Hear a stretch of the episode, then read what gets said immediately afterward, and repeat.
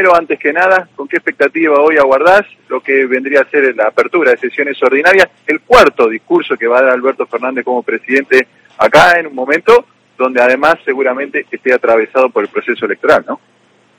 Siempre es importante porque se trata de un acto de alta relevancia institucional que la democracia debe eh, poner siempre valor. Así que el hecho de que los presidentes en este caso el presidente Alberto Fernández venga a hacer su último discurso frente a la Asamblea Legislativa, es un acto de relevancia institucional. Junto con eso, o por eso mismo, requiere, requerirá de la seriedad, la sobriedad que nos corresponde a todos en este tipo de, eventos.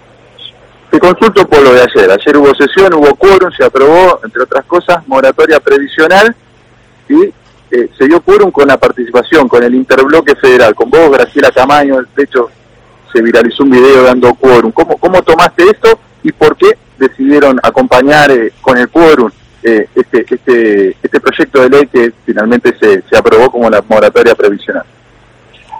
Ayer aprobamos un plan de pago, un plan de pago de deuda previsional para quienes están ya en edad de jubilarse y no tienen todos los aportes, o para quienes quieran ir adelantando aportes si es que prevén que cuando llegue la edad jubilatoria no van a tener los 30 años.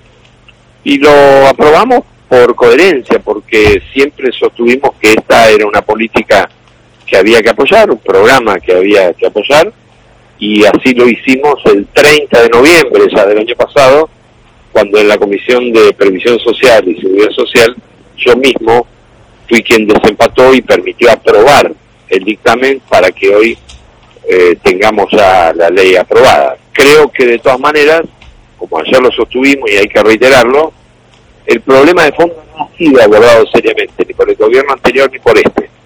En ambos casos, creció la proporción de asalariados sin aporte jubilatorio. Y el nudo de la cuestión es que los gobiernos tienen que garantizar no moratorias, sino trabajo registrado. Y esa es la gran tarea que me parece está pendiente al futuro. Gustavo Campana, compañeros, los dejo en comunicación con el diputado Topo Rodríguez. Eh, Alejandro, buen día. Eh, simplemente para preguntarte en tu agenda parlamentaria, ¿qué quedó pendiente y básicamente cómo construiría la agenda parlamentaria del futuro?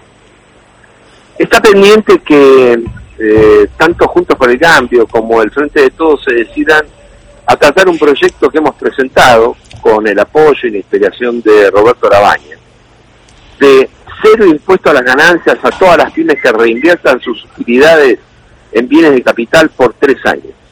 Eso significa trabajar para que aumente la inversión productiva, eso genera más capacidad de planta de producción y también más puestos de trabajo, y a diferencia de lo que creen los economistas clásicos, haciendo una rebaja impositiva para invertir en bienes de capital, no se pierde recaudación, se gana en el mediano plazo. Así que ojalá podamos eh, tener en lo poco que queda del año o del periodo legislativo eh, la posibilidad de tratarlo y aprobarlo. Alejandro, gracias por, por estos minutos de tu tiempo. Gracias a ustedes, muy buenos días.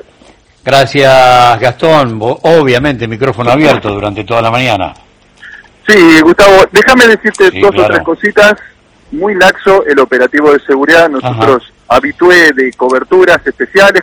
Cada primero de marzo es una cobertura especial. La verdad, nada que ver el operativo de seguridad comparado con eh, los años anteriores, pocas vallas, no nos han nada, no, no vemos, vemos muy poca presencia policial, es un dato que me gustaría destacar, de a poquito van llegando eh, los diputados, los senadores, los diferentes invitados especiales, recordemos que hoy vienen diplomáticos, eh, vienen Fuerzas Armadas, vienen embajadores, vienen también representantes de los movimientos sociales, sindicales, empresariales. También otra cosa, vemos que está vallado todo el frente de la parte de la explanada del Congreso de la Nación y todavía no se ve presencia de militancia, de militancia en la plaza de los dos congresos. Mm. Punto aparte, veremos si vienen o no hoy eh, los jueces de la Corte Suprema de Justicia. Entendemos que al menos dos habrían confirmado la presencia, el presidente de la Corte, Horacio Rosati, y el vice, Carlos Rosencraft, no sabemos si Lorenzetti y Maqueda lo harán, y por supuesto también veremos cómo se comporta un Congreso donde eh, las divisiones, tanto en el frente de todo como en Juntos por el Cambio, son muy notorias, ¿no? En este juego donde sos los ojos de la radio, uno te, te escucha plantear lo del operativo de seguridad con cierta preocupación y te escucha también desde la experiencia parlamentaria. Nos preocupa porque venimos de lo que fue un atentado a la seguridad de la vida de la vicepresidenta de la Nación. Hoy va a estar presente acá la división canina, la división de perros de la policía, recién hoy a la mañana hizo el control, la supervisión, algo de rutina. No vemos prácticamente presencia ni de escáneres, como sí ocurrieron en los años anteriores. No hay vallado, muy poco, solo en la parte frontal mm. eh, del Congreso de la Nación, que recién hace una hora, una hora y media se cerró Rivadavia y Callao, para tener una referencia espacial. Eh, pero, por ejemplo, lo que es Rivadavia para el lado de eh, 11 está transitable. Lo que es Riobamba o Combate de los Pozos, que generalmente también está cerrada y vallada, se puede transitar. Digo, ejemplos de cómo hoy se está haciendo un operativo de seguridad, imagino yo, garantizando eh, la seguridad de todos los que estamos y fundamentalmente de los funcionarios que hoy van a estar presentes acá, pero mucho más reducido, eh, mucho más, si quiere, más laxo que en ediciones anteriores, ¿no? Muy bien. Gracias, Gastón. Micrófono abierto con ustedes, ¿eh? Cómo no, acá estaremos, Gustavo.